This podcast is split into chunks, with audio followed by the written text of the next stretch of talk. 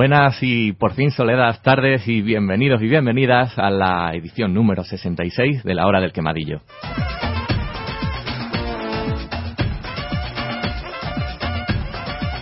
Emitiendo, como siempre, desde la radio Onda Expansiva y eh, la radio de José Valladolid.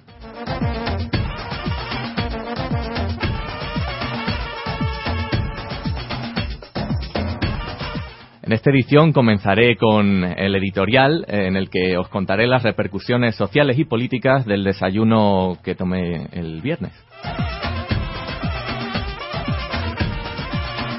Continuará Carlos que nos trae un reportaje con la historia del anarquismo, en la que será, desgraciadamente, su última colaboración en el programa ya que se nos va o nos le echan. Alma y Laura se han trasladado a diferentes eventos acontecidos esta semana para hacer un reportaje sobre nuevos medios de comunicación y periodismo. Pablo nos trae un debate sobre migración, desde la recibida en los países en tiempos de bonanza hasta la situación contraria, precisamente la que vivimos ahora en el reino nuestro. Anímate y participa tú también a través de Twitter en arroba hora quemadillo, en nuestra página de Facebook. Eh, bueno, también tenemos un correo y un blog. El blog es lahoradelquemadillo.blogspot.com.es eh, y el correo lahoradelquemadillo arroba gmail.com.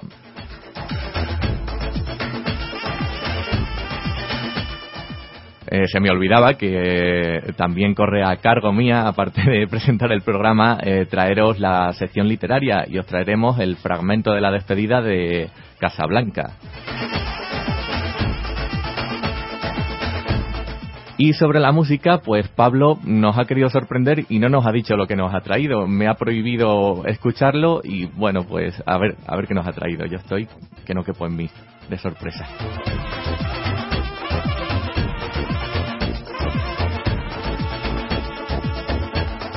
Y ahora sí, presentamos a nuestros acompañantes de hoy en la pecera, a Alma. Buenas tardes. Y a Carlos. Hola, buenas tardes. Y eh, bueno, nos toca también presentar una actividad eh, que va a haber en la JOCE que comienza, no sé si este jueves o empezó ya la anterior, eh, y que se llama Talcantí. Son todos los jueves desde las siete y media en la JOCE, en Glorieta del Descubrimiento número uno, y digamos que es un taller de, de, habla inglesa en el que, bueno, a través de conversaciones y tal, pues podéis practicar vuestro inglés, aprender, etcétera, etcétera. Tienes un inglés andaluz precioso, por cierto. Bueno, vea, soy como gibraltareño.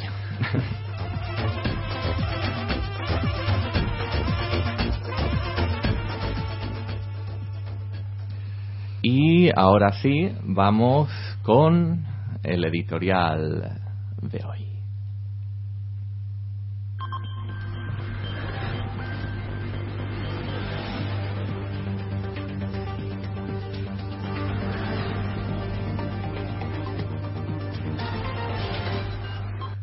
Café y galletas para el señor Pingüino. La redacción de Valladolid informa. El señor Pingüino pasó el viernes otro día en su residencia del barrio de la Victoria, tras su llegada a pie el jueves por la madrugada y su indiferente saludo al vecino que se encontró en el ascensor. Como venía cenado de los jueves de tapas, dio un pequeño paseo desde la puerta de su residencia de invierno, primavera, verano y otoño hasta la cama sin hacer y durmió a pierna suelta. Así nos informó por teléfono el portavoz de la casa del señor Pingüino, al cual se lo había comunicado su secretario personal. Ni que decir tiene que estos tres papeles son interpretados por la misma persona. Hablaba como si tuviera una ligera resaca, aunque en tono distendido y cordial. Bueno, un poco tocapelotas, que ya le conocéis, contó el portavoz del señor Pingüino, quien explicó que dedicará estos días a seguir con el proyecto fin de carrera, a acabar trabajos pendientes, a ver pelis y series y a leer alguna cosa, aparte de tomarse alguna caña. Eh, para ello ya cuenta con una conexión a Internet y un ordenador, además de la fotocopia de la introducción del libro Fundamentos y Límites del Capitalismo de Louis Gill. Leerá también los correos electrónicos y mensajes al Facebook de sus fieles e infieles de todo el mundo.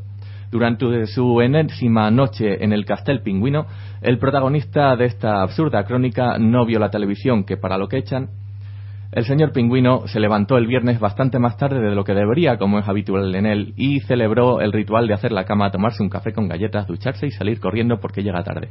El portavoz, sin embargo, no confirmó cuál fue el menú del almuerzo, ni la textura y el color de sus heces, aunque se puede suponer que no estaría formado por alimentos de lujo, y que fue él mismo quien se lo preparó. Tras la comida, el señor Pingüino descansó, no descansó ni un rato y se fue a comprar los ingredientes necesarios para el salmorejo y el rebujito de la celebración del Día de Andalucía esa misma noche. Esta adaptación jocosa del artículo de La Razón titulado Café y tostada para el Papa emérito no tiene otro objetivo que llamar la atención de lo que viene sucediendo en los medios de comunicación, especialmente los públicos ahora en manos de quienes no pueden ser nombrados, parecen dispuestos a seguir una a una las 10 estrategias de manipulación mediática de Noam Chomsky. La noticia comentada viene a ilustrar claramente la estrategia de la distracción, la primera de esas estrategias.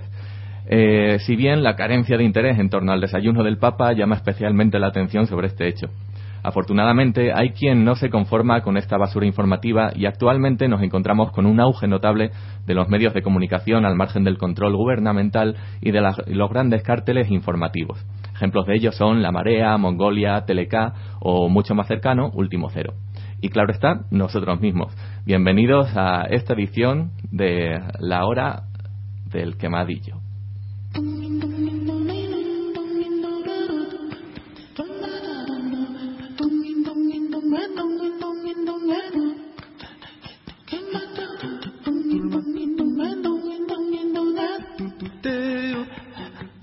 Así damos comienzo al reportaje de hoy, del cual se encarga nuestro querido Carlos en su última colaboración en el Quemadillo. Adelante, Carlos. Sí, eh, bueno, buenas tardes, Quemadillos. Eh, presento aquí mi último reportaje.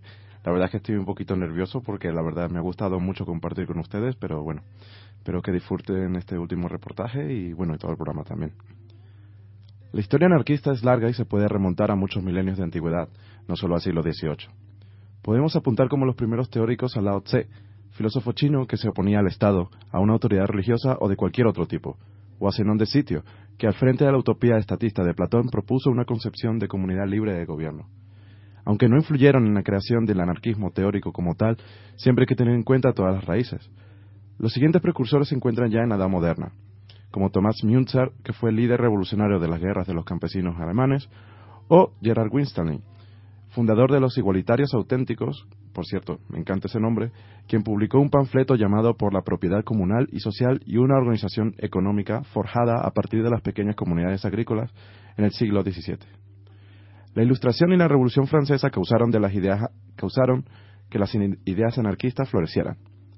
Rousseau con su teoría sobre la naturaleza bondadosa del hombre, hizo que la confianza creada por la Ilustración en la razón guiara el camino a una autoorganización social.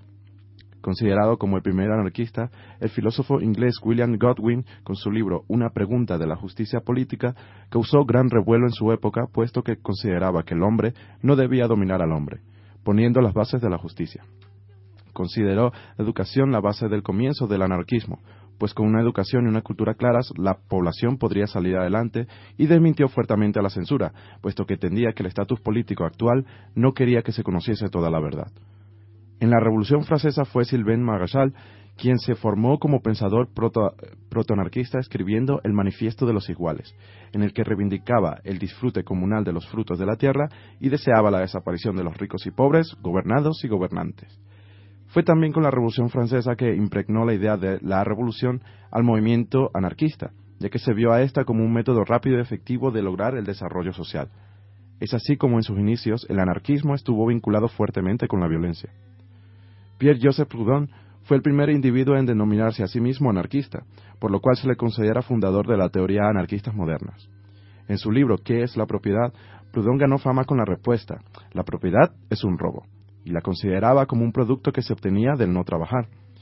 Él abogaba por una economía no represiva donde los individuos intercambiaran el producto de su trabajo, lo que se llamó mutualismo o mutualismo anarquista. Junto a Proudhon es el, es el ruso Bakunin, lo siento, él estaba leyendo eh, Bukake, lo siento, lo siento. Junto a Proudhon es el ruso Bakunin, el otro gran teórico del anarquismo.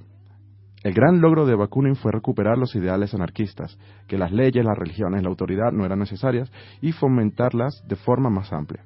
Así desmintió la propiedad privada y movió al anarquismo al ámbito político, creando el anarquismo colectivo.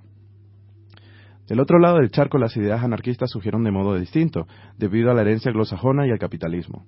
El anarquismo que se forjó en Estados Unidos se llamó anarquismo individualista, a diferencia del mutualista o del comunista que son europeos. Para ellos, el, individuo era lo primero, y para ellos se tenía en prioridad el consenso, se tenía en prioridad el consenso para que la libertad de todos estuviese en cuenta. Además, creían que los derechos que se encontraban en la Constitución, como la vida, como el derecho a la vida, a la libertad y a la propiedad, ya no los podía defender el de Estado, así que el individuo debía hacerse cargo. Henry David Thoreau con su libro Desobediencia Civil, hizo un alegato a favor de la resistencia individual al gobierno en oposición a una situación injusta. También con su libro Walden creó un antecedente al anarquismo ecologista.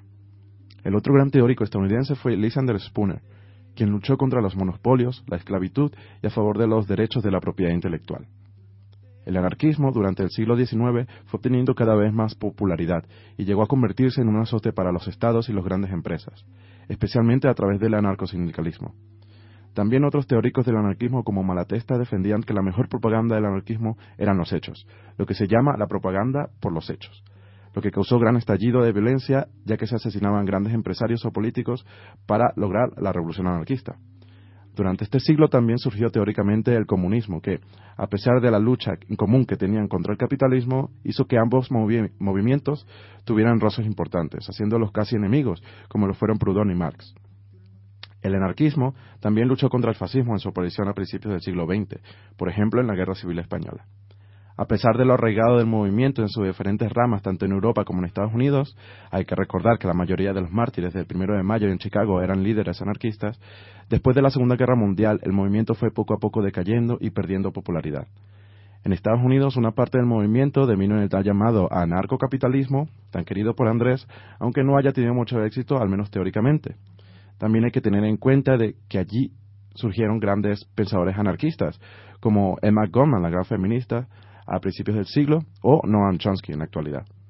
En Europa son mayoritariamente los sindicatos anarquistas los que mantienen vivo el movimiento anarquista, aunque cuentan también con grandes pensadores aquí mismo en España, como Carlos Taibo. Aún así, podemos afirmar que el anarquismo constituyó y constituye una parte esencial de la visión política y del futuro de la humanidad. Pues muchas gracias, Carlos, por tu reportaje. Eh, y bueno, saltándonos un poco las directrices de Pablo, cuyos temas son desconocidos hasta ahora por nosotros, eh, vamos a, introducir una canción que nos ha propuesto Carlos, que es. ¿Carlos? Carne de Bakunin. De Klaus Zankinski.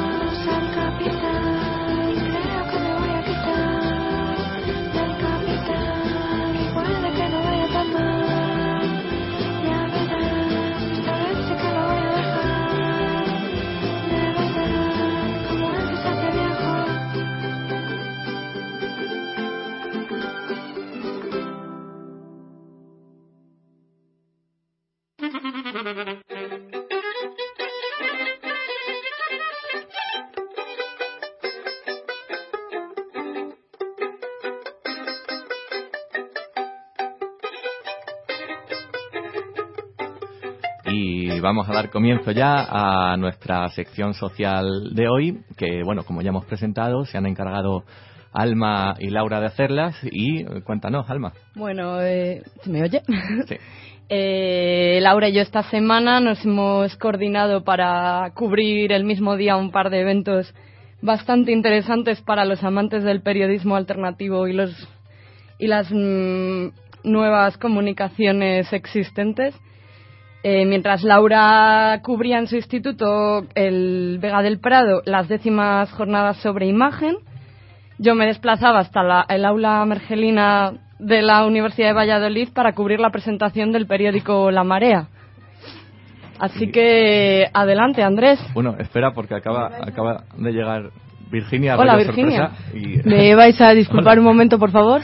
Bueno, soy Virginia, probablemente me recordaréis de otros programas de la hora del quemadillo.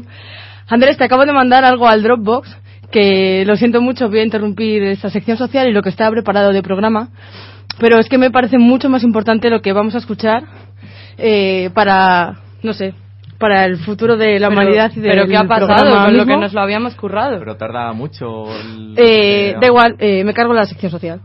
Joder, gracias, ¿eh? Eh, Andrés, por favor. Sí. Raining men, hallelujah, it's raining men. 1521 y en abril para más señas en Villalara justician quienes justicia pidieran Una canción que me habrá cantado millones de veces, la de Lady Gaga, eh, ¿cómo, se, ¿cómo era? No me acuerdo. Nada, nada, nada. Nada, tu cuerpo de Lidia Macarena, tu cuerpo es para la Lidia Macarena. ¡Era Carlos! Mira una moderna, mira una moderna, mira una moderna, mira una moderna. Sandunga no vamos a comer. Soria, Guadalajara, Ávila, Cuenca. Ay, porque envías pedo, no, no vale. Si me escuchas, canto, si me llamas, voy, si me necesitas, existo, y si quieres bailar este disco, para ti va a girar sin parar. Una palabra que defina a Carlos. Divertido. Inestable. Torzano. Diva. Gay. Negro. Carlos, no sé. Una palabra. Una. Eh, emoción. Coño. Fiestero. La primera que se te venga a la mente. ponme un chupito, Carlos. ¿Por qué Carlos es especial para ti? Porque es un tío muy valiente y que no se avergüenza ante, ante su condición. Pues porque Carlos es una persona indispensable en el mundo. Es un- una persona a la que no me hago la idea de, de que no vaya a estar ya. Y Eh, porque dijo que tenía las orejas muy, muy bonitas desde el primer día que me conoció. Es muy cariñoso y muy buena persona. Es una de las personas más extrovertidas que he conocido y que más me ha sacado así un poco del ¡Wow! ¿Qué está pasando? Porque creo que es la persona más amiga que tengo desde que empecé la carrera hasta que la he terminado y siglos después. Es especial para mí porque la verdad es que jo, me pongo sentimental al decir esto, pero realmente es parte nuclear de que yo entrase en alternativa universitaria. Es una persona muy agradable y muy abrazable. Pues porque desde el primer día me llamó la atención porque en mi vida me había tirado los tejos un tío y el día que le conocí me empezó a tirar los tejos mm, todo el rato, no se me despegaba y como consecuencia pues dos meses después salí del armario. Pues folla, cuando folla, conocí a folla, Carlos fue en una asamblea de alternativa. Y cuando llegué era como una persona como muy seria, en la medida te imaginarías lo que es Carlos en realidad porque puede ser tan serio en algunos momentos que hasta te asusta y te da miedo, pero después le conoces y le conoces de fiesta y empieza a tocar el culo a todo el mundo y empiezas a ver todos los novios que tiene a su alrededor y dices, va, es un tío genial. Eh, me lo presentaron mis primos y fui a su cumpleaños y fue cuando conocí a todo mi espectro social actual. En una asamblea, imagino, alternativa, la primera vez que fui, y bueno, luego a partir, pues eso, fui a una fiesta y, y bueno, la verdad es que fue una persona de ayuda en todo momento. En el aulario eh, estaba estudiando inglés yo y vino y me dijo, eh, pero eso no se escribe así. Y, me, y dije yo, ¿por qué? ¿Por qué? Y dijo, porque yo sé inglés. Y dije, pero no. Sí, sí, sí, yo sé inglés. Esto fue muy bueno porque yo un día estaba, esto es verdad, ¿eh? estudiando en el aulario y entonces ahí en el descanso era uno de estos días que, en los que yo iba pues con Nacho Herrero y esta gente de alternativa, pero eh, no, no estaban ese día, entonces estaba sola y vi a Carlos y vi que estaba ahí con un montón de gente hablando tal, no sé qué, no sé cuál, y además es que era por la noche, ¿sabes? Por eso no había nadie. Entonces llegué a mi casa y era esa típica época en la que todos to- todavía teníamos 20. Me decidí, digo, "Ah, voy a hablarle por 20 y le, le- le mandé un privado a Carlos por 20 yo no le conocía de nada. Y dije, oye, que es que te he visto mucho por el aulario y tal, me suenas de la facultad y tal, como que, es muy popular y tal, a ver qué. Y nada, me empezó a hablar un montón y tal, y bueno, luego ya le veía en, en el aulario y empezamos así a entablar amistad y eso. Bueno, esto fue, yo creo que yo estaba en primero de carrera, antes de irme de Erasmus incluso. Pues ahora mismo no me acuerdo, pero creo que fue de fiesta con Iciar y con y con Virginia. Bueno, no sé si estaba en Virginia. Y el caso es que fue muy gracioso porque no le conocía de nada y era como, "Jo, te voy a tocar el culo. Y era, bueno, pues no sé. El primer recuerdo que tengo de, de la visión de la figura humana de Carlos fue en la plaza de Cantarranas, una noche de fiestas del año 2008, si no me equivoco, en la que yo iba con mi equipo de reporteros mágicos de Luluvisión, él se acordará de eso. Y él fue uno de nuestros entrevistados en aquel momento, muy simpático, sin conocernos de nada, y esa noche ya nos hicimos amigos. Eh, por supuesto, eh, conocí a Carlos en la alternativa, pero así como un día de soslayo.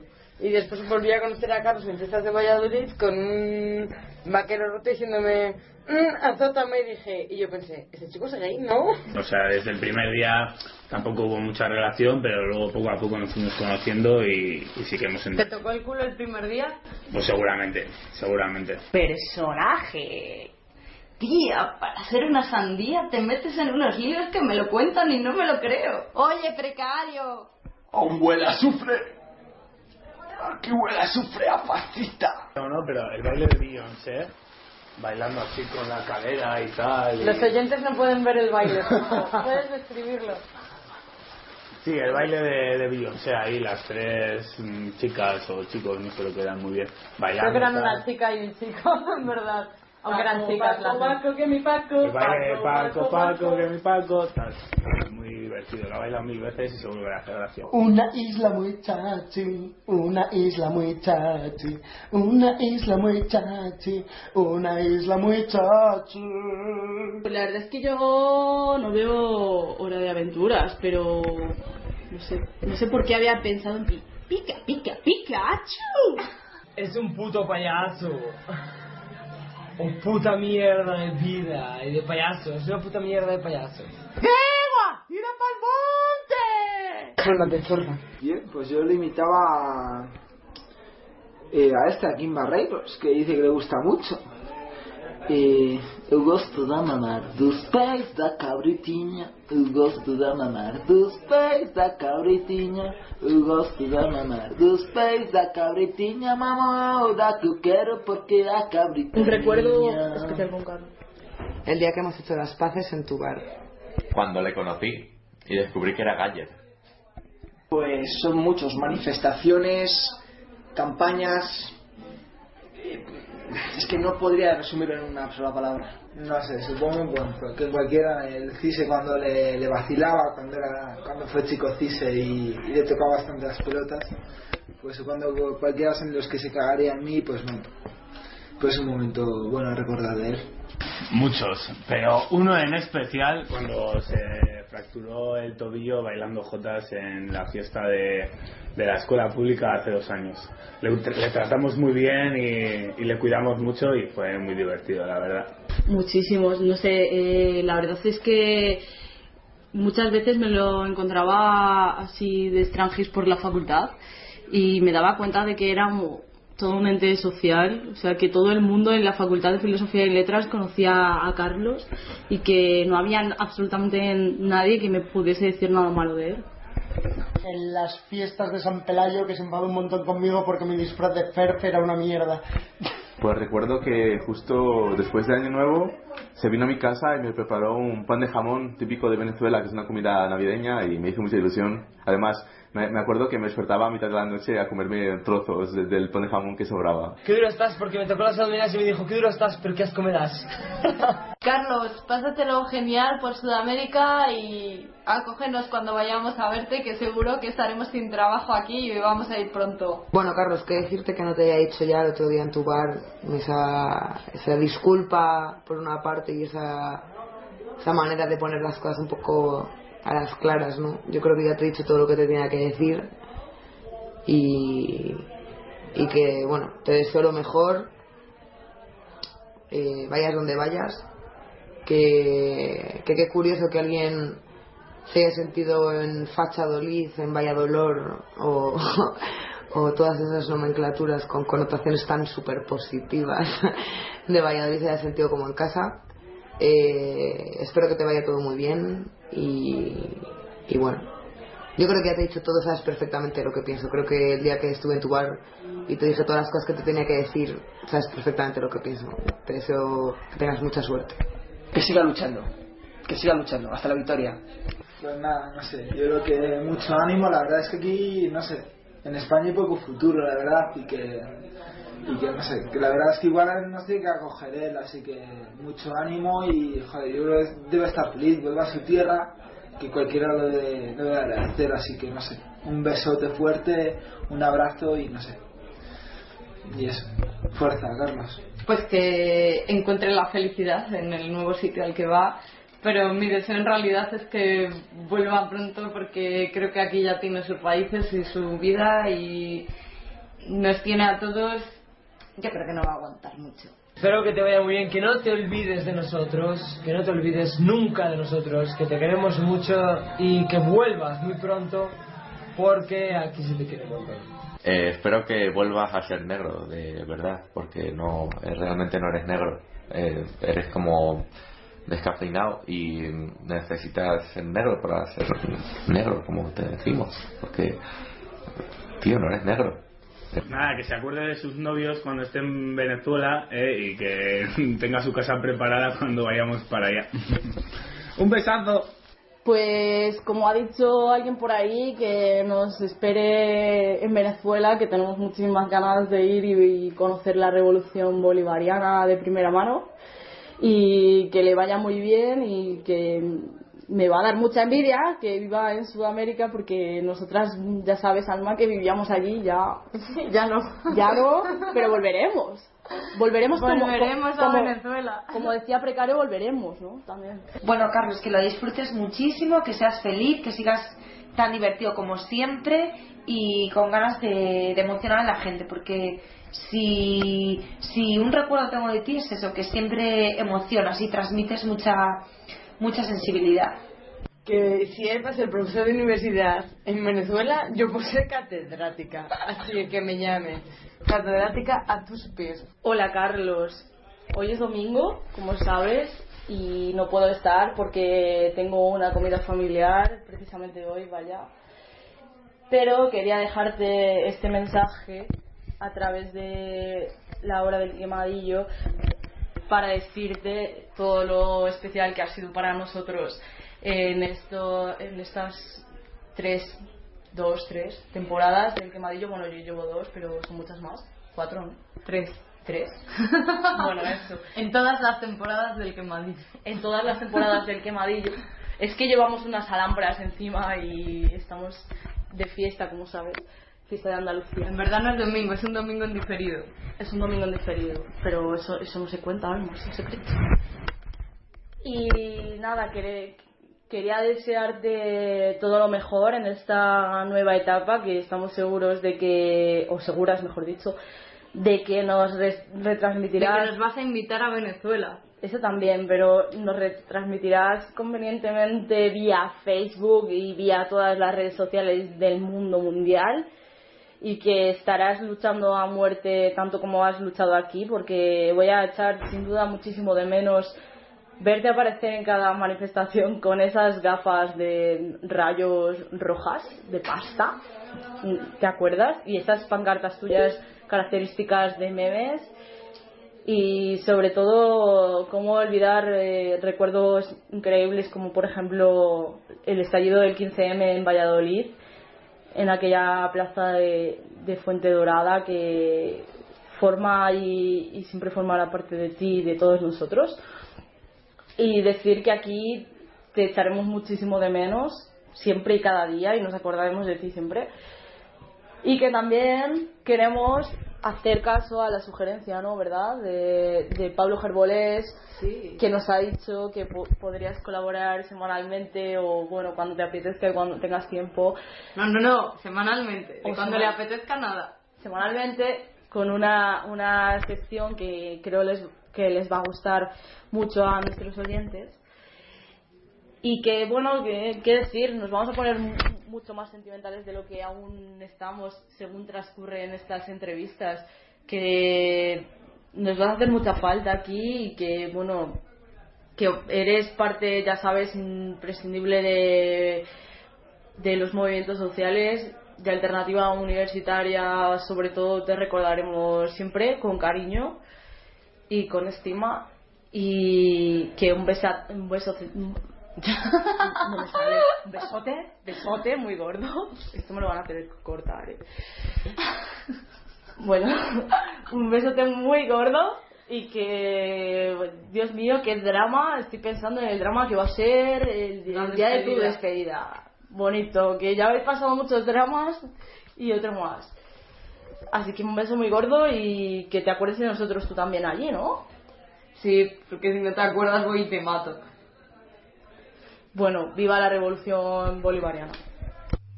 Bueno, ¿cómo te quedas? Me quedo traspuesta, tengo el chocho chorreante. El coño. Pero ¿cómo son tan troles de hacer esto, Dios mío? No se puede hacer. Pues bueno, eh, ya lo contamos a los oyentes, lo del el lo- cosa de Alma y de Laura era, era mentira, no han ido a cubrir No era mentira, cubrimos una cosa. Bueno, Diferente. in- intentamos y tal, pero bueno, eh, que, que realmente era engañar a Carlos y a todo Cubrimos el- la fiesta de Andalucía.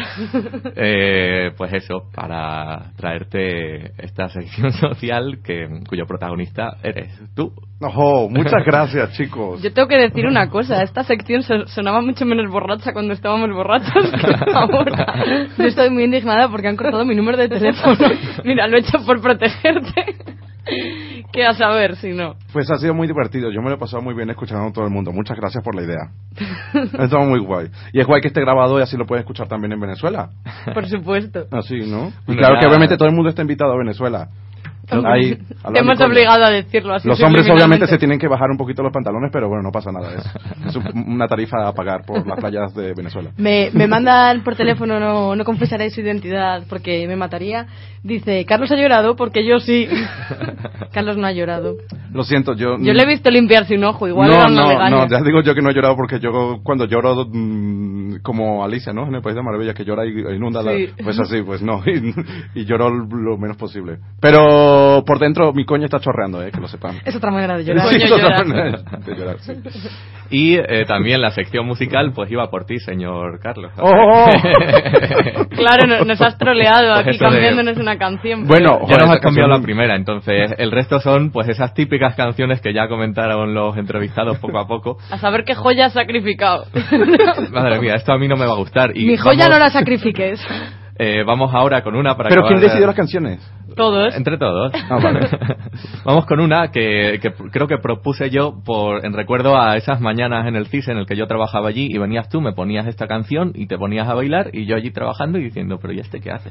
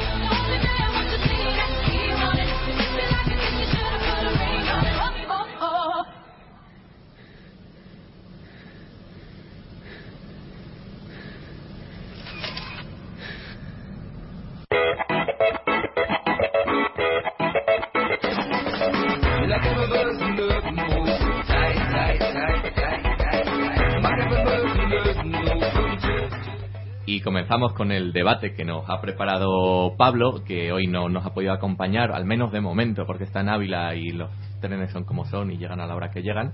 Eh, y también tenemos una medio sorpresa, tenemos como el PP un debate A y un debate B. Eh, y el debate A es una entrevista muy rápida a Carlos. Quiero decir que esta es la segunda sorpresa que me dan y, y estoy aquí. Bueno, y lo que te espera, ¿verdad? Bueno. Tú prepara tu corazón. Y bueno, eso, la, eh, el sobre en A, eh, que conocido por todos, es. Bueno, no, el, aquí precisamente es el A el que no conoce nadie, y es una entrevista muy rápida a Carlos para que nos cuente un poco su vida y su experiencia como extranjero, porque de hecho el debate va sobre, sobre esto, como extranjero en, en España, ya no tan extranjero, aunque bueno, pues nos lo, nos lo echan. Eh, y luego sí, el debate, la opción B del debate, eh, que va de hablar pues de esto, de, de inmigración y, y demás. Así que vamos corriendo y rápido con las siete preguntas que nos ha preparado Pablo para ti. Y vamos con la primera. ¿Cuándo saliste a vivir fuera de, de Venezuela y a dónde? En el 2002 a Puerto Rico. ¿Cuál es tu experiencia como estudiante eh, en el extranjero? Como estudiante extranjero en USA. Mm, Repite, por favor, o sea. Tu experiencia en Puerto Rico. Eh, bueno, estuvo bien, aprendí inglés, which is really nice. Y en Puerto Rico tiene un acento muy bonito, y además de un montón de reggaetón y playas bonitas, estuvo guay. Tu llegada a España, ¿por qué decidiste venir? Pues llegué en el 2006 y quería irme de Puerto Rico porque a pesar de ser muy bonito, pues es una isla que lamentablemente es muy estadounidense en estilo de vida y consumismo y yo me estaba muriendo ahí y España representó pues una salida fácil para irse a Europa. Era el país más fácil, más fácil para venirse a Europa en aquellos momentos pre-crisis y aquí me vine. ¿Alguna vez eh, has sentido rechazo o discriminación? ¿En general ha sido una buena o una mala experiencia? Solamente sucedió algo malo en Valencia el primer año que yo llegué, el 2000, bueno, no, el, eh, vine en el 2006, pues en el curso, en ese curso, en febrero 2007, que fuimos a Valencia con los profesores de prehistoria. Y fuimos, pues, la último día que teníamos libre a la mitad de la tarde por Valencia y nos perdimos nosotros por la ciudad de la ciencia y pues teníamos que ir al centro y no encontramos a nadie que nos dijera y vimos a una señora que salía del parque. Y entonces pues yo le dije a los chicos en plan, oye, pues me acerco tal y le pregunto y fui más o menos trotando hacia ella y le dije, disculpe, me puede, eh, bueno, le dije, disculpe, ¿me puede decir dónde está tal? Y, y me vio, se asustó, agarró el bolso, se lo agarró frente al pecho y cruzó la calle de tres vías que estaba ahí al frente de ella, los carros pitando, o sea, casi muere, un- infinitos accidentes tal, y yo flipando. Y, y vino detrás un amigo y me dijo, Carlos, ¿qué pasó? Yo digo, eh, no sé, hice una pregunta y salió corriendo. Y me dijo que probablemente él que es rapero y es una muy buena persona, me dijo, pues a mí mm, creo que yo he sufrido varias veces eso, que la gente huye de mí por ser rapero. Pues yo creo que la gente ha huido de ti por tu acento. Y yo, ah, pues muy bien, zorra, muérete. en un-". Igual es que no te habías cortado el pelo. También puede ser que en aquellos momentos tenían las greñas, Se efectivamente. mucho a la señora. ¿Os acordáis, ¿Os acordáis ese amago de Carlos con esas cosas que tenía por detrás como pelo coño, podríamos decir? No es pelo coño en ningún momento, ella. ¿Qué cosas por detrás? El, la, el- la cosa es- El yuyito. Ah, el No, no, yuyito. no. Ese amago de pelo largo que tuviste ahí. Sí, raro, de coletilla de camela. La- Sí. Eh, Al bueno, principio, principio. Al principio, principio, no, al principio tuve el cabello todo largo. Eso, ah, esa bola de pelo que tenías. Bueno, pues alguien tenía que ser de Pablo cuando Pablo no estaba, ¿no? Pues eso. es verdad. Ahora nadie es Pablo. ¿Qué te llevas de España? Ay, mucho amor. Mm. ¿Pero qué pregunta es esta? ¿Les parece esto normal? O sea, Son preguntas de resaca, responde. Bueno, pues me llevo una, una parte muy importante de mi vida. eh, muchas cosas que he cambiado yo, que, que muchas cosas malas que he dejado, muchas cosas que todavía me faltan, eh, muchos conocimientos. Me llevo yo a- al Carlos que yo estaba buscando cuando salí de Puerto Rico, lo encontré aquí y, y eso es lo que lo que más contento estoy de llevarme y pues un montón de, de amiguitos que quiero que se vuelvan negros en Venezuela. Y un montón de tazas. Y tú también. Sí, un montón de tazas. Que te han regalado. Y la última pregunta, en lo que coges el boli ese que se te ha caído, cuéntanos las dificultades a las que se enfrenta una persona para poder vivir fuera de su país. Bueno, eh, primero, eh, depende de si hayas inmigrado antes o no. Eh, si has inmigrado antes, pues tienes un poquito más experiencia y si no, pues es todo mucho más difícil. Eh, segundo, depende del país al que te vayas. Si es un país al que hablan tu idioma, pues mm, la mitad de las cosas ya son mucho más fáciles. Eh, fuera de eso, ya empiezan las cosas difíciles y tú también la, la, mm, la capacidad que tú tengas de abrirte a la gente y a las situaciones. Eh, y también la experiencia que tengas, la, depende de la edad que tengas también, porque yo vine aquí con 17 años y la, ca- 16, 17 años y la cagué en todo lo cagable, pues todo lo hice. Al menos lo tengo tachado de la lista. Para, yo creo que son muchas dificultades las que hay, pero bueno, como me dijo una argentina por aquí, en- hay gente buena en todas partes y, y con buenas intenciones realmente se puede hacer de todo. Se puede lograr. Yo diría que sí. Pues muchas gracias, Carlos, por esta encerrona. Dios mío, a Pablo lo voy a matar. Hemos era- cerrado con llave la pecera, tampoco te puedo decir. Esta era la última pregunta y ahora sí vamos a la, a la opción B de, de debate, que ahora sí es sobre, sobre inmigración, sobre inmigración en general. Y vamos con la primera pregunta que nos ha preparado Pablo, que dice, ¿qué creéis que empuja a la gente a necesitar diferenciarse unos de otros por el lugar de nacimiento? Complicada. A mí me parece tan sencilla que no sé cómo responderla. Eh, no sé, cre- creo que igual eh, eh, por eso lo, lo asumimos como, como algo tan sencillo y tan eh, instaurado. Es la capacidad, más. la capacidad de diferenciarse de una persona de otra. La- No, que, que nos empuja a diferenciar a la gente por orígenes, por países, por eh, tal. Eh, Vamos, a mí lo que se me ocurre es, digamos, una, un sentimiento aristotélico, ¿no? De clasificarlo todo y de Sí, tratar de organizarlo pero todo. si no es por yo, eso- creo- yo, yo diría, yo diría que es más por la imposición social que hay, ¿no? O sea, en Puerto Rico, por ejemplo, no se me trató tan... Aquí no me han tratado mal, pero en Puerto Rico yo no noté para nada en ningún momento ningún que yo no fuera puertorriqueño. excepto excepto por las palabras pero bueno que la lengua siempre está ahí Eh, yo diría que es más por el por, por el miedo que te meten lo- los clichés sociales de eh, también depende del país sabes diría yo. O sea por ejemplo el caso de España que que nunca ha sido un país de recibir inmigrantes pues no está acostumbrado. El caso de Venezuela es lo contrario.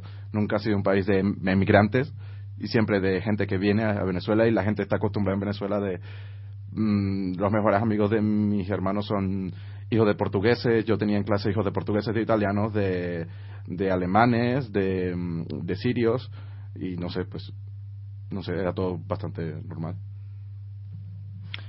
Yo es que no tengo nada claro para, para responder. O sea, creo que es, en, cierto modo es una imposición que tenemos tan asumida que, sea, que parte en un principio de, de que por alguna razón, bueno, por razones puramente políticas, nuestros los terrenos en los que vivimos están delimitados, a veces de forma natural y a, veces de forma artificial, y a veces eh, también de forma natural tú sientes esa pertenencia a un territorio, digamos unas raíces, y por lo tanto es importante, ¿no? Tú- que tú lleves tus raíces igual que llevas a tu familia o a tus amigos. Y por otra parte también puede que sea simple y puramente artificial y por lo tanto creo que si eres un poco, bueno, inteligente para mí, si esa imposición viene de forma artificial tampoco creo que la persona se empeñe demasiado en generar esas diferencias, en acentuarlas, vamos.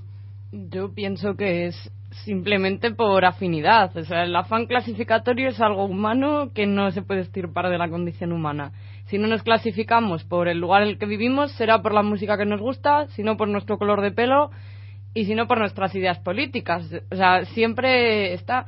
Y en cierto modo tampoco creo que tenga que ser malo, siempre y cuando sea en el aspecto que dice Virginia, en el de llevar las raíces, de, de apreciar tu cultura, en el de buscar afinidad o en el de sentirte un territorio. Puede ser malo cuando se cierra ese espectro a, a buscar eh, relacionarse con otras personas porque no comparten esa condición contigo.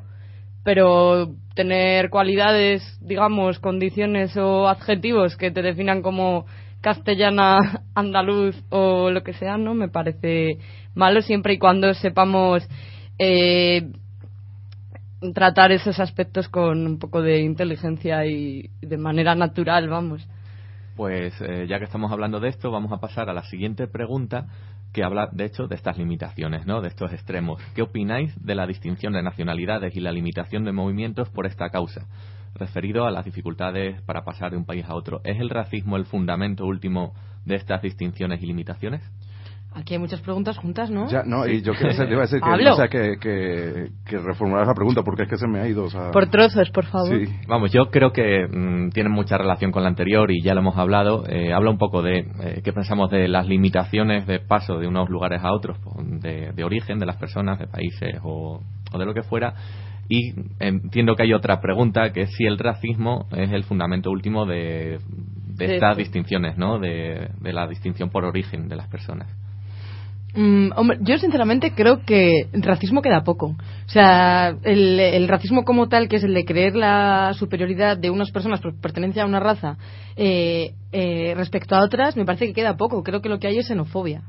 Y, y en este caso, lo que, lo que puede limitar, por ejemplo, en la época de vacas gordas, aquí en España, cuando éramos receptores de, de migración y no dadores de migración, lo que había yo creo que era eh, ese sentimiento de, miedo a lo que viene de fuera por cuestiones sobre todo puramente económicas de vienen a quitarme el trabajo vienen a, a, quitarme la seguridad que yo tenía en cierto modo porque también ha habido muchas campañas ¿no? en las que desde los medios o desde las altas esferas de poder se ha tendido mucho a, a, paralelizar la inmigración con la delincuencia. Yo, yo también, o sea, bueno, no, o sea, yo lo veo así como, o sea, yo comparto la opinión de Virginia con respecto, o sea, yo entiendo que es su opinión como española, pero yo también lo veo en sentido latinoamericano, americano, eh, y siempre hemos sido un continente de que viene gente. Y nunca hemos visto, al menos creo que en general nunca se ha visto allá que el que venga gente hace mal a tu país porque crea riqueza, crea culturas, crea solamente la gente crea cosas buenas, no no va no va a moverse a hacer el mal a un país, bueno, excepto si Bueno, eres de Al Qaeda, sí. pero pero Si se, si se cuentan historias de gente que emigró allí y luego volvió, cuenta historias también, eh, o de la gente que se fue a Alemania, o de la gente que se ha ido a Argentina, o de la gente, es decir, de la gente de la edad de, podrían ser ahora mis abuelos. que cuentan qué. Cuentan historias también malas como las que hemos visto nosotros aquí. Ah, nunca he escuchado nunca ninguna. Y al menos la, la, ya te digo, o sea, la impresión que yo tengo de cuando yo voy a Venezuela y hablo con, primero por la experiencia de yo cuando recuerdo cuando viví en Venezuela y toda la gente inmigrante, en donde la organización donde yo vivía eran, la, más de la mitad eran de origen de otro país. Y, y en general, sabes, por ejemplo, yo les cuento en Venezuela los últimos problemas que he tenido tal y me dicen, Buah, ni pensar que, que aquí en Venezuela tratamos a los extranjeros como si fueran reyes y tal y dejamos todas las comunidades y tal, ¿sabes? Como es lo que me refiero. Yo creo que, que es más la percepción de los países mm, adinerados de que efectivamente los inmigrantes le van a robar el dinero y el trabajo.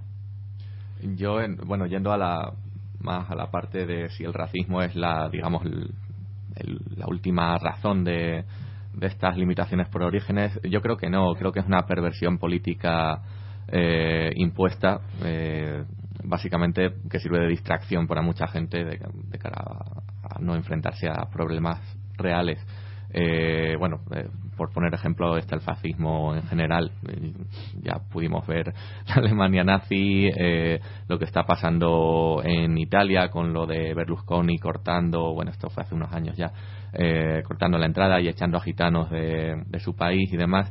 Y yo creo que es eso, el, el racismo me parece que es una perversión política poco natural en el, en el ser humano que a nivel individual veo difícil que se instaure, a nivel colectivo un poco más, pero que creo que es una, al fin y al cabo una perversión de la identidad y la identidad sí que creo que, que tiene que conservarse.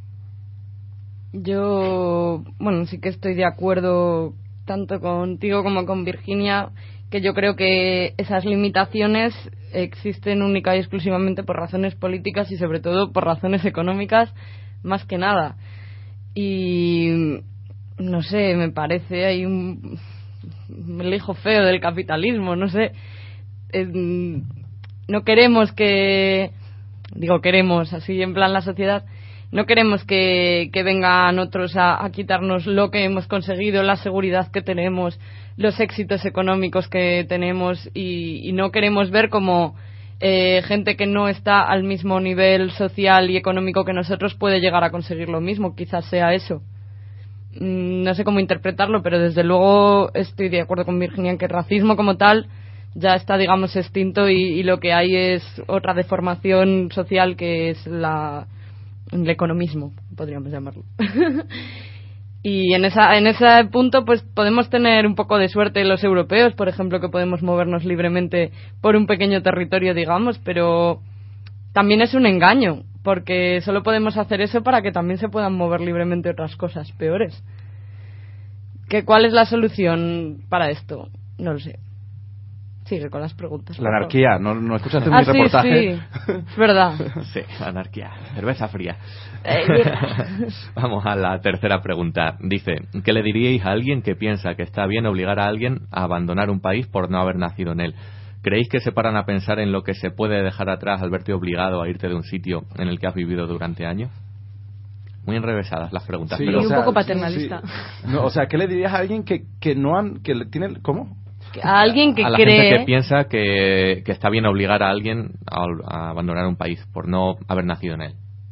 O sea, el que venga a ti y te diga, Carlos, Ah, vale. te tienes que ir porque no eres español. Joder, pues por ejemplo. Qué difícil hacer la pregunta, coño. Sí, lo simple que es fuera. Pues yo a esa persona depende de cómo vea la persona, ¿sabes? Porque hay personas que simplemente no te van a escuchar. Y, y da igual lo que les digas. Si escucha racionalmente, pues le digo, mira, el planeta es de todos. Que tú me estés diciendo a mí que me tengo que ir por, básicamente por nada, porque te da la gana, no me voy a ir por eso. Eh, no, no, o sea, tengo que pensar para la pregunta, no sé qué voy a decir, entonces... Piénsalo si quieres. No sé, yo el, el tema del origen eh, de una persona no creo que sea motivo para el destierro. Veo otros muchos, pero no, no ese Hay un refrán castellano que lo define muy bien. Que dice, el buey no es de donde nace, es de donde pace. No es castellano o es de otro lado, no lo sé. El refranero es universal también. Sí, digamos que sí.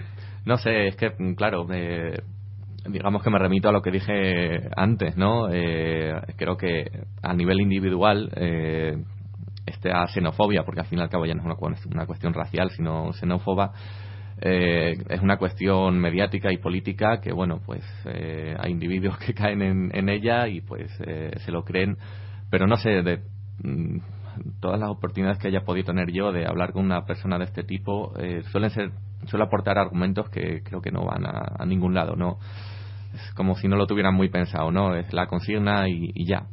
No, no sé muy bien. Sí, yo diría que es más como el miedo que se les ha inculcado a través de los medios de comunicación que lo ven en mí, en, en mí como, bueno, justamente pues el caso, y, y que realmente no se refleja así. También supongo que estoy pensando en lo que también sucede así con un poco la homosexualidad, ¿sabes? Que alguien retrógrado tal que piensa que los gays tal, y luego conocen a una persona y de toda su vida y dice, ah, pues soy homosexual. Y dicen, ah, pues no es como lo, me lo pintan los medios. Eh, yo le diría que eso, que los inmigrantes hay muchos y de todos los colores, literalmente. Pero a nadie se no- le no- ocurriría echar a un viajete alemán que vive en la Costa del Sol, por ejemplo. Claro, es que para empezar yo creo que aquí, en, eh, por ejemplo en España, en la época en la que éramos receptores de, de inmigrantes, eh, había dos tipos de inmigración claramente, ¿no? La, de los que los que venían, pues, o a- o l- la- los grandes trabajadores, los que venían directamente a trabajar por grandes empresas, por ejemplo, un alemán, un francés que venía aquí, pues yo que sé, un francés a FASA directamente a seguir jefe, pongamos como ejemplo, y luego la inmigración que se nos vendía, que podríamos decir que era la inmigración en patera, ¿no? Que yo creo que durante mucho tiempo hemos pensado que toda la gente que ha venido aquí a España venía en patera cuando, señores, la mayoría de la gente venía, como es lógico, en avión. ¿Sabes? Tampoco, empezando por, por esa base.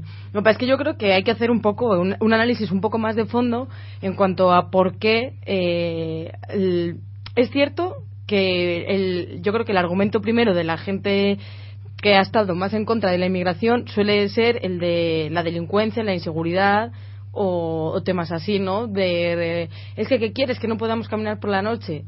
Es cierto que te, puede, te pueden poner sobre la mesa eh, casos como el de las mafias del este, si quieren, o, o, o directamente, como sí que es cierto, que aquí hemos visto a lo mejor eh, peleas de pandilleros de Latin Kings y nietas cuando hace unos años no las veíamos porque no había esa gente, o directamente a lo mejor yo incluso tengo una tienda y puedo decir que de cada 10 robos, 8 los ha hecho una persona, por ejemplo, ecuatoriana. Pero yo creo que habría que, que habría que preguntarse por qué. Porque yo creo que entramos mucho en el paternalismo un poco también de como de prejuzgar o, o, o asociar o bien nosotros desde este punto de vista decir ay todos los inmigrantes son buenos o al revés de todos los inmigrantes son malos yo creo que lo que habría que plantearse es a lo mejor sí que es cierto que 8 de cada 10 personas de las que han entrado a robar a tu tienda eran ecuatorianas pero la razón es porque un ecuatoriano se ve abocado a, a tener que robar porque probablemente en su país no lo haría. Nosotros ahora somos podemos decir ciudadanos perfectamente honrados, pero ¿quién te dice que si tú te vas, por ejemplo, ahora a Alemania y no tienes donde caerte muerta, no vas a ir a atracar una gasolinera para comprar una barra de pan, por mucho que aquí hubiera sido una, una- un ciudadano perfectamente bien ciudadano. O sea, hay que, hay que analizar, hay que analizar muchos puntos y probablemente sí, pero si tú cruzas el océano Atlántico y vienes aquí para hundirte en la miseria, obviamente antes que morirte de hambre vas a, vas a realizar ciertas ciertas actividades, digámoslo así, que probablemente antes no habrías pensado que, que las ibas a que las ibas a realizar y la cuestión es que hay que preguntarse el por qué. Yo, vamos, lo que deduzco de todo esto es que si hay que lanzarle un mensaje a la gente esta que lleva por bandera el vuelve a tu país, es que todos, todos, todos y cada uno de nosotros hayamos nacido donde hayamos nacido, somos vulnerables de que la situación, nuestra situación personal o la situación política de nuestro país nos pueda hipotéticamente empujar en algún caso a pasar por esta situación y nadie sabe cómo, cómo vamos a responder, cómo vamos a, mm, a qué límites personales nos vamos a tener que, que ver, si vamos a tener que robar, si no, si no. La cosa yo creo que es pensar que te puede pasar a ti, ponerte en la piel de esa persona, intentar analizar las causas y el por qué pasa esto, porque no, como dice Virginia, no creo que nadie se cruce el charco para venir a robar. O sea, no, no, no le veo el sentido tampoco. Y bueno, yo también creo que lo que esto, bueno, responde un poco, ¿sabes? Vamos al fondo de la cuestión casi que es que es la cuestión de todas las cosas, pero que hay que tener en cuenta que al final todo esto responden a, a maniobras de la gente poderosa, de la gente que maneja el dinero, que es a quien le interesa que tú tengas un sentimiento de pertenencia a, pues en este caso, a España, a este, a este cacho de tierra, y no lo tengas, por ejemplo, a algo que podría ser más amplio, aunque pueda sonar un poco idílico, que sería el género humano. O sea, el, al, al empresario, al gobernante, a quien sea, lo que le interesa es que tú eh, sientas como tuyo este cacho de tierra, aunque seas un muerto de hambre, y por encima del hecho de la cooperación entre las personas, simplemente. Y yo creo que al final ese es el mensaje que cala entre la gente, ¿no? Sí, sí. El, el llevar, iba a decir, a España por bandera, pero casi España por pulsera muchas veces. Y- O por chapita. Y, y caer en, esto, en, estos, en estos errores, ¿no? Pues si queréis pasamos a la siguiente pregunta. Para no alargarnos, que dice lo siguiente. Dada la explotación a la que se somete a determinados países, ¿con qué legitimidad se puede negar la salida de estos a sus habitantes en busca de una vida mejor? Bueno, es un poco retórica. Ninguna, ¿no? Es esta pregunta de Bueno, vamos a estar de el- acuerdo. Y el asilo político existe, en principio. En principio, Ah. pero también existen los refugiados, o sea que, que no tiene. También según si eres Romero o no. Y- Claro, claro, sí, sí, por supuesto. O Pero si eres que- Depardieu. es difícil de contestar porque creo Qué que difícil, estamos de ninguna no legitimidad hay- y ya está, ¿no? Ya, Creo no, que es que, lo que o sea, pensamos todos. porque- O sea, lo difícil es crear la controversia. Que- o, o no. O alguien piensa que, que tiene legitimidad el decirle a alguien, oye, por muy mal que esté tu país, aquí no vengas. Pero señores, que España ha sido un país de, de inmigrantes también, que aquí nos hemos tenido que ir a trabajar No, lo que yo también- o a sea- Alemania durante muchos años y a Sudamérica. ¿Qué les tenemos que decir a, a los demás? Si aquí estábamos mal para irnos. Sí, a mí- Y estamos a mal mí- para irnos ahora otra vez. A mí lo que me gusta de, de haber estudiado historia es que puedo entender mucho de estas cosas. Bueno, quiero decir, todo el mundo estudia historia, pero... Más Eh, historia que los demás. Eso, efectivamente. Que, mm, que al fin y al cabo muchos de los movimientos eh, o sea, los cambios sociales que ha habido en la humanidad han sido por, por inmigración.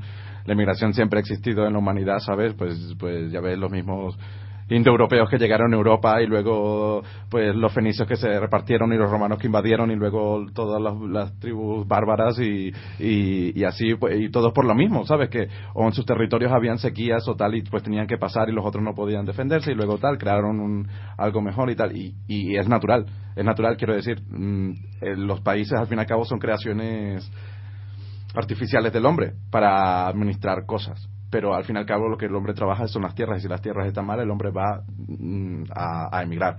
Y es lo que está sucediendo pues ahora en España de, de la gente que está emigrando no, no recibiendo inmigrantes que se les olvida muy rapidito Sí, yo eh, estaba recordando que yo he llegado a escuchar a un chico decir que él estaba en contra de, de la inmigración, salvo si los inmigrantes eran argentinos, porque como hace unos años nos acogieron, pues que él creía que, Claro. que debíamos, Está bien, que les debíamos el favor. Por lo Venezuela menos- es el, es el tercer país después de Francia y Argentina que tiene más y quiero decir sabes o sea vaya tontería ¿no?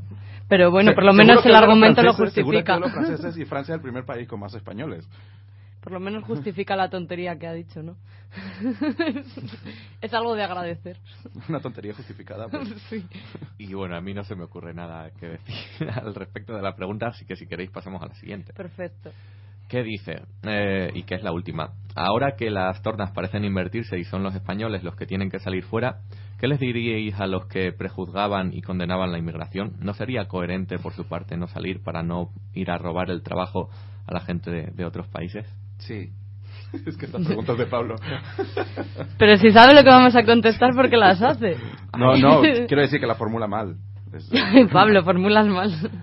Que no, pero hace con buena quizás, quizás podríamos plantearnos más y para nosotros que ahora estamos ahora Carlos ya sale pero bueno vuelve a su casa pero nosotros que en este caso podríamos salir si, si consideramos más legítima la opción de salir o la de resistir Y depende. Eso es difícil, Depende de difícil. para qué te quedes y para qué te vayas. Quiero decir, si ahora estalla una guerra civil, pues la, la cosa sería plantearse: ¿me quedo aquí eh, en las barricadas o, O me voy a Francia, como antes, ¿no? Eh, o, o solo es una cuestión económica, ¿no? De me estoy muriendo de hambre aquí, no tengo trabajo, no me lo dan y, y salgo de aquí porque creo que voy a tener más oportunidades en otro sitio. Pero No eso sé, también se eh, hacía antes. En la precrisis se hacía menos, pero la gente salía a buscar mejores oportunidades, que siempre las ha habido fuera, no nos engañemos, de los estudios o de muchas cosas a otros lugares. Pero bueno, siempre se tenía la idea de volver, creo que es lo que ha cambiado ahora. Pero vamos, yo a esa gente le diría zas en toda la boca y ya está. y me quedaría tan ancha. Tan fácil. No, Bueno, a mí, a mí, yo- o sea, yo, yo también entiendo que, bueno, que sabes que esas personas, al fin y al cabo, hasta que no se pongan en la piel de lo que es ser un inmigrante, sabes, van a entender muchas cosas. Al fin y al cabo, pues los humanos aprenden así, a base de golpes. Y yo creo que está sucediendo mucho ahora. ¿Sabes? Por ejemplo, no sé si vieron el programa de Salvados, el último Sí, de sí, casualmente iba sobre esto. Pues es que además. justamente, y me pareció muy Nos bien. porque- adelantamos todas las semanas a, A al- Jordi Évole, dice, Es increíble. Nos fuerte. escu- Jordi, si nos No. estás escuchando. Jordi se nos adelanta No, en es este cierto. caso ¿no? Bueno, somos Salvados dos la, la revancha. Que, por cierto, está teniendo lugar un debate en Twitter sobre, sobre esta temática que empieza con Pablo Gerbolés diciendo, al- oye, al resto ni se os ocurra irse a otros países. Repito, os debo mucho y me hundís en la miseria. Pero Pablo, que te vienes Le- con nosotros. Contesta Raquel, dice, yo ya he podido, yo ya he pedido a, a Virginia que migre conmigo y es una propuesta en firme, que necesito compañía. Y le dice Pablo, vale, pues al menos irse todas al mismo tiempo, porque yo me piro con vosotras y empiezo de nuevo. y dice Raquel, que ahora está en Inglaterra precisamente, dice, me parece estupendo, yo el único requisito que pongo es que haga sol. Y nos lanza una pregunta bastante interesante, eh, muy al hilo de lo que estábamos hablando. ¿Consideráis que en las circunstancias actuales quedarse es resistir? ¿No es más bien sucumbir? Es que depende de lo que hagas aquí. O sea, todo depende de si te quedas, qué vas a hacer mientras te quedas. Porque si te vas a quedar en tu casa viendo el Sucum- pues... ¿Sucumbir ante qué? Pues ante tu propia vida, quizá. Mm, ante no, la no mierda que nos están Quiero dejando. decir, yo voy a decir, aunque no sea yo español ni nada, una de las razones por las que yo me fui es estar aquí significa condenar mi vida laboral y profesional y, y- y de autorrealización. Eh, quiero decir, yo lo tengo mucho más jodido que un español, pero aún así un español eh, el caso, quiero decir, estoy despidiéndome de mucha gente, mucha gente habla tal de Venezuela y me cuentan su pequeña tragedia porque ahora todo el mundo tiene pequeñas tragedias. Y en plan de, ah, pues yo sigo estudiando y en plan tiene 28 años y sigue estudiando y, y cosas así, son que dices, bueno, pues eh, tal vez, quiero decir, cuando veo que hay otras oportunidades de tener 23 años, de estar en el último año en la carrera y estar haciendo prácticas que te estén pagando, o, o un trabajo y estar haciendo el máster y, o sea, todas las posibilidades del mundo. No sé. Y yo me pregunto, vale, entonces eh, podemos asumir que lo que es la vida laboral sería el centro de vuestra vida, puesto que estamos hablando de que te vas porque a, a nivel laboral tienes muchas más oportunidades fuera, pero a mí me parece que por, o sea, tú puedes irte fuera y tener las mejores oportunidades laborales del mundo y estar comiendo mierda en el resto de lo que son tu el, el círculo Vale. de tu vida. Carlos ha hablado de autorrealización. No, y, eh, también. quiero decir, y Bien, ¿y efectivamente. por qué, hay que, por qué digo- el trabajo es lo que te autorrealiza? No, porque efectivamente, o sea, yo yo creo que es una necesidad de todo el mundo. O sea, el trabajar yo creo que es una necesidad de todo el mundo, tanto por, por autorrealizarse como por comer.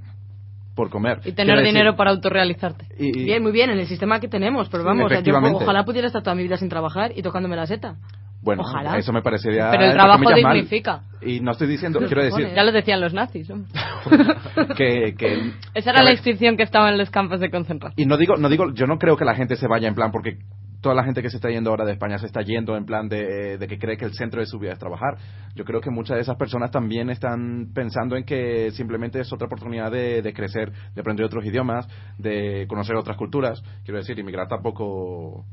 Pues yo, por ¿Sabes? ejemplo, De el- estudiar. el- mi planteamiento de irme ahora mismo, por ejemplo, a otro país, o sea, ahora mismo en mi situación, sería una cuestión de necesidad, porque necesito un trabajo para vivir y entonces me tendría que ir. Pero obviamente mi prioridad sería poder trabajar y poder vivir aquí, que, que yo sé que me siento una persona con raíces, sinceramente. Y eso no quita para que no quiera conocer otras culturas.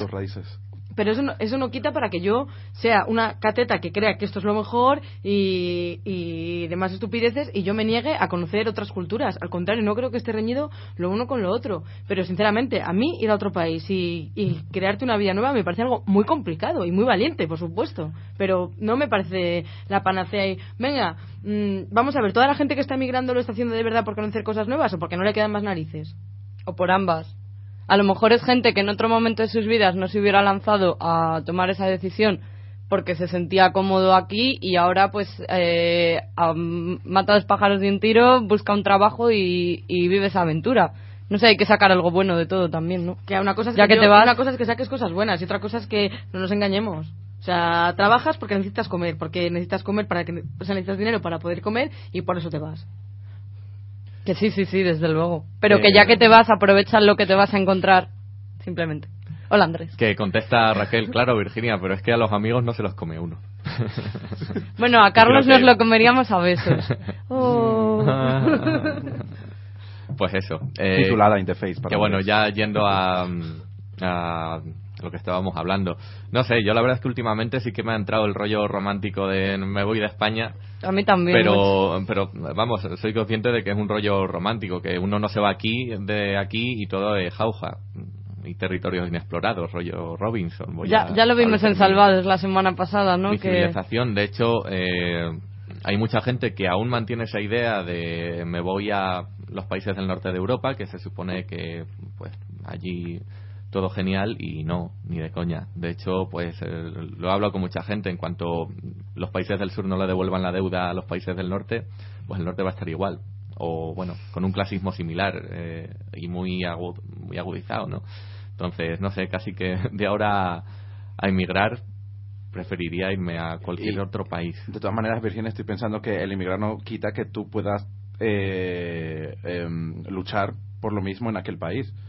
¿Sabes? O sea, mm, estoy pensando, por ejemplo, los republicanos españoles en México, ¿no? Y todo lo que hicieron ahí con la Revolución Mexicana por, por la España republicana. O yo qué sé, ¿sabes? No. Quiero decir, Sí, bueno, pero yo veo, por ejemplo, estas olas de, de inmigración como sálvese quien pueda, ¿sabes? Mi culo y, y ya. No veo a nadie, no veo a nadie Yo sí, yo sí que veo aquí gente que está haciendo pues, proyectos de emprendedores de cosas, mm, pues la marea y cosas así. Pues mira, se han salido Ah, claro, totalmente eso- de. ¿Sabes qué quiero decir? Pues son formas de resistir y tal, pero quiero decir es que no.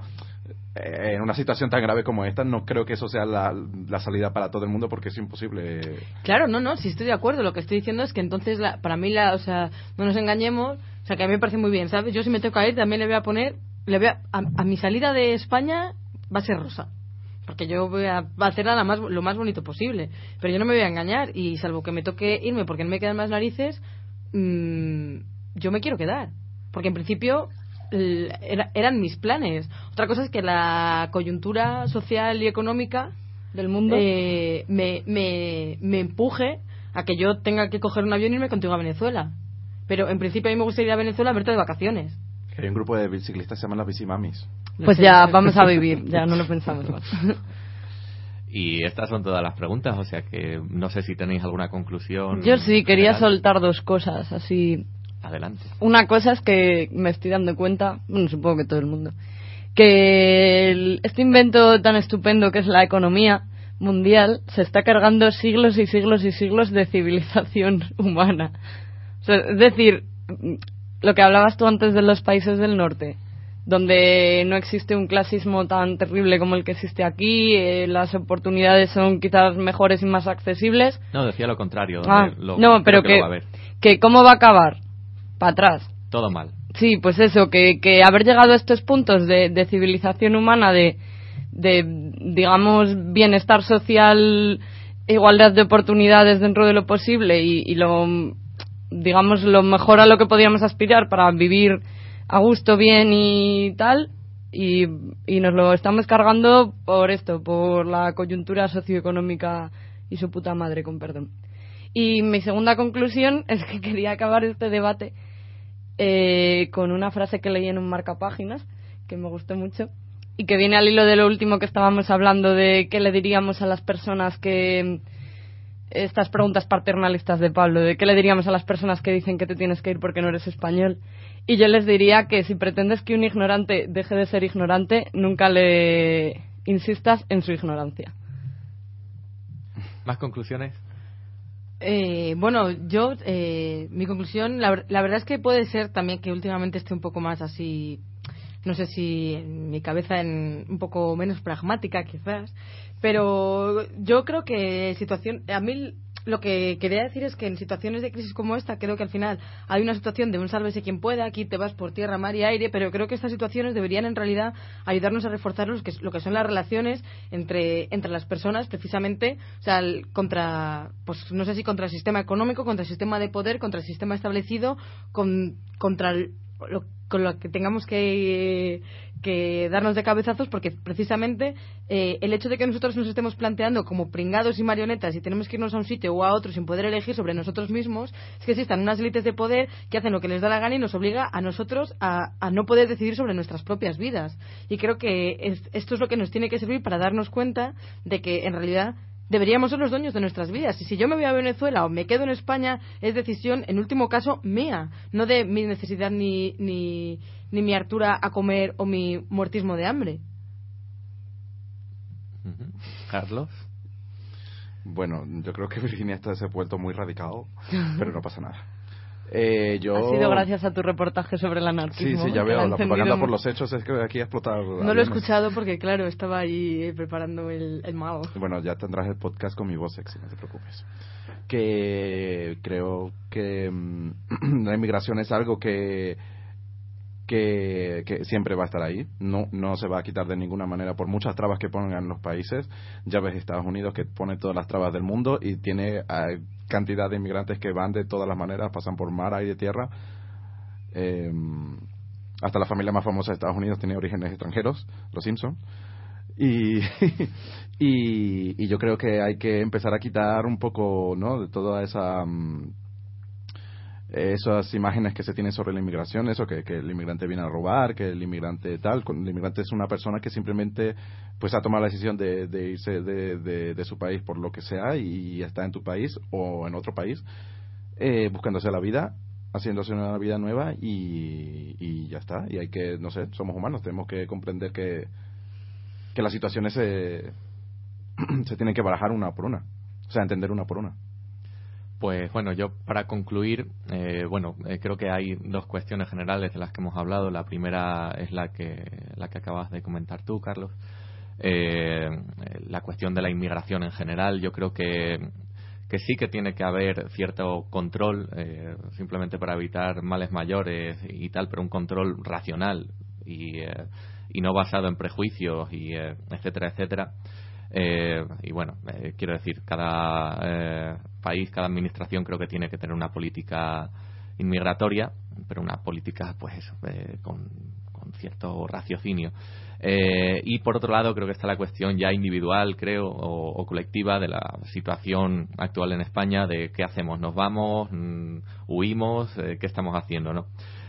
Yo creo que ahí, digamos que me quedo dentro de un punto medio bastante difuso entre eh, que si te surge la situación personal de que te tienes que ir y eh, quizá eso a nivel personal te resuelva la vida porque tengas una situación complicada o porque bueno eh, al fin y al cabo resulta un camino más fácil eh, bueno creo que ahí está esa opción.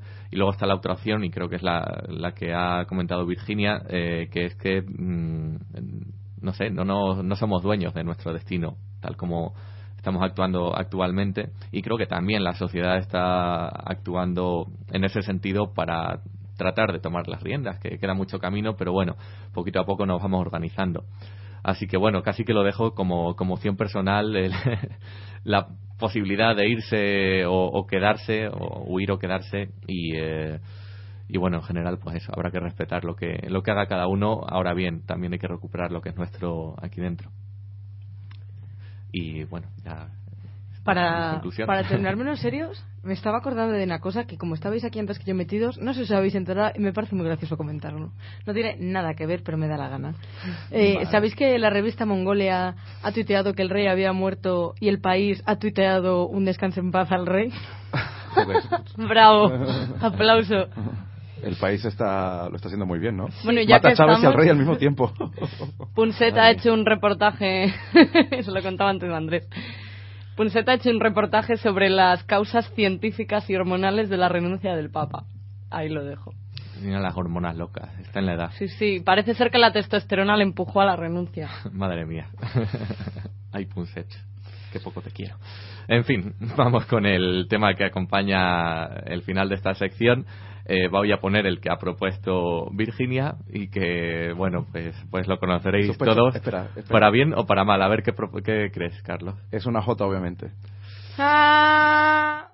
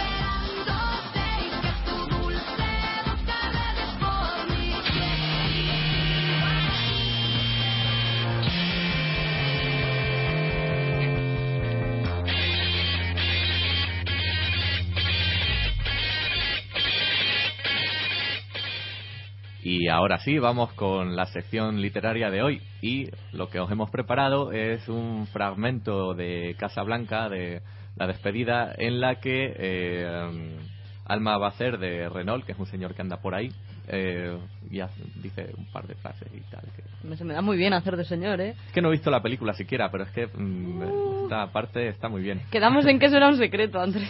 Ay, eh, he obligado a Carlos a hacer de Ilsa. Hola, que soy Ilsa. la señora. eh, y yo seré Rick, que es Humphrey Bogart o algo. ¿no? Sí, sí, sí. Así que voy a darle a la banda sonora.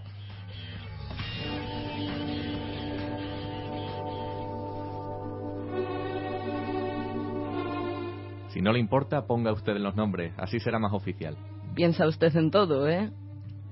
Los nombres son Víctor e Ilsa Laszlo, ¿Pero por qué mi nombre, Richard? Porque te vas en ese avión.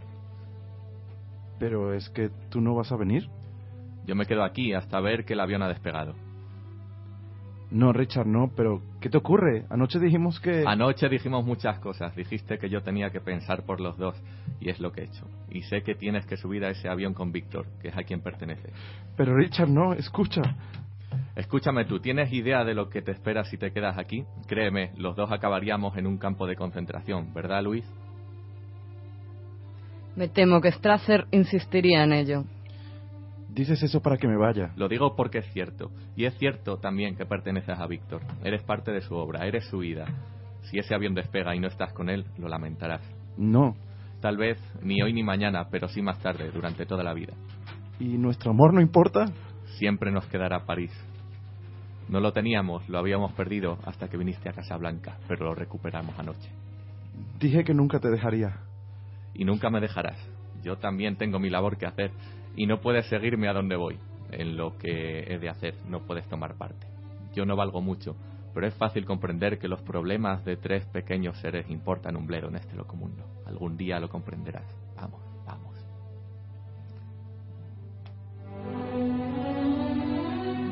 Estaba por ti, muñeca.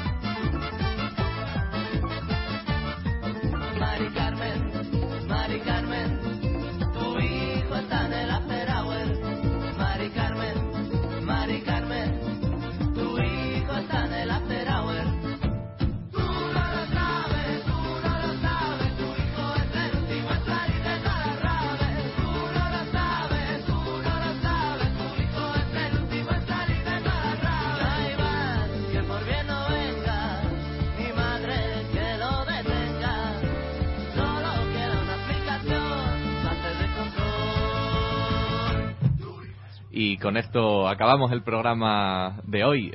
Eh, bueno, no sin eh, avisaros de que tenemos que cambiar la hora de redifusión porque coincide con un nuevo programa, con Mejor Póngame un Café en directo. Ellos lo tienen los jueves a esa hora. Así que bueno, ya os avisaremos de qué hora de, re- de redifusión tenemos. Eh, también deciros que seguimos en el, eh, en el blog, en la hora del quemadillo.blogspot.com.es. Eh, seguimos en Twitter, en arroba hora quemadillo y en nuestra página de Facebook. Y, eh, y bueno, ya un montón de cosas. Eh, eh, dentro de poco lo subiremos al ebooks, al podcast, para que si os lo habéis perdido o queréis volver a escucharlo, podéis volver a hacerlo. Y eh, pues eh, sin más, eh, despedir a nuestros acompañantes de la pecera, a Virginia que se ha pasado hoy por aquí, Hasta más ver. a Alma, Hasta la semana que viene. A Carlos que nos dirá hasta... bueno, pues yo voy a decir hasta siempre, pero antes voy a decir también muchas gracias a todos ustedes, quemadillos, y a todos los de aquí también que se encuentran y los dos que no se encuentran también, eh, por darme la oportunidad de, de, pues eso, de estar en esta radio con ustedes, de pasarlo también, de aprender un montón. Eh, bueno, pues eso, yo me metí un poquito en radio, ¿sabes? También, porque creo que la radio también es un propulsor de cambio social, ¿no? De una forma de activismo diferente y para llegar a la gente de otras formas, a través de, de, pues de conocimiento, como por ejemplo estos reportajes y tal. Y bueno, pues espero que es un, sea un granito de arena que, que haya yo puesto en otro país y no en el mío, por ejemplo, Virginia, como decías en, en el debate de inmigración. Sí, sí, pero así fuera. Que, así que, pues nada, muchísimas gracias a todos y bueno, espero verlos algunos ahora en la segunda hora del quemadillo, ¿no? Pues sí, eh, bueno, quería decirte que ya hablaremos sobre si puedes mandarnos tus secciones desde Latinoamérica. Bueno, ya veremos. Ya veremos. ya ver. lo hablaremos, eh, nos llegó Que no sé si allá y- en el, en el tercer mundo hay internet. Sí, o igual no, puede, no llegan las cartas. Se o- intenta, se intenta, pero bueno. Los casetes. Ya lo hablaremos, es una, una opción que a nosotros nos enamora, o sea que bueno, eh, se intentará. Y lo que dice Carlos, ahora tenemos nuestra segunda hora del quemadillo, que como nos han cerrado el penny porque están de reforma, Hijos de perra. eh, vamos a ir al, al Morgan, eh, poned que lleguemos a las 8 o así para allá en lo que renderizamos el programa. Y eh, sin nada más que decir, ¿Cómo que sin nada más? ¿qué me dejo? Pues te dejas casi casi lo más importante del programa de hoy, Andrés. ¿Y qué pasa?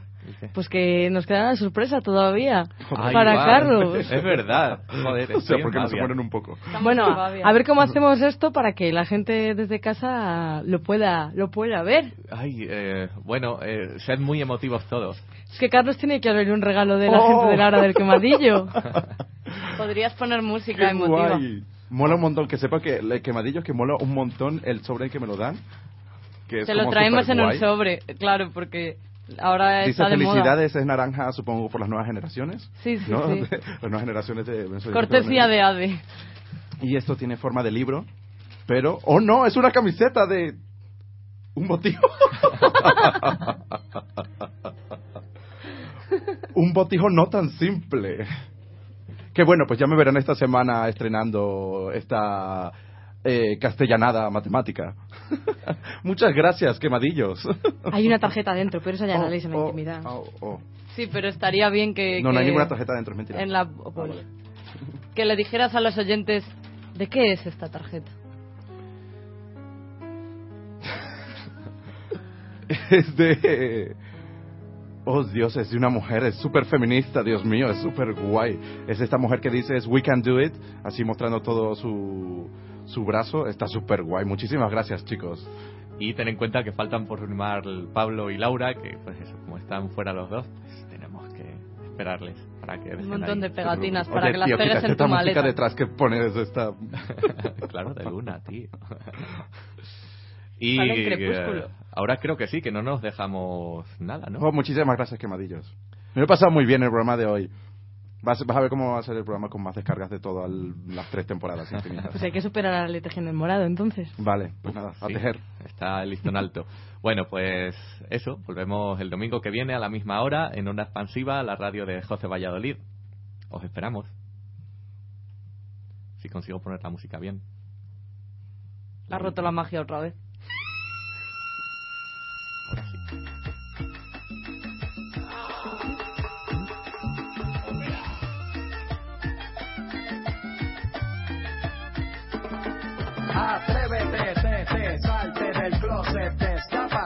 Salte del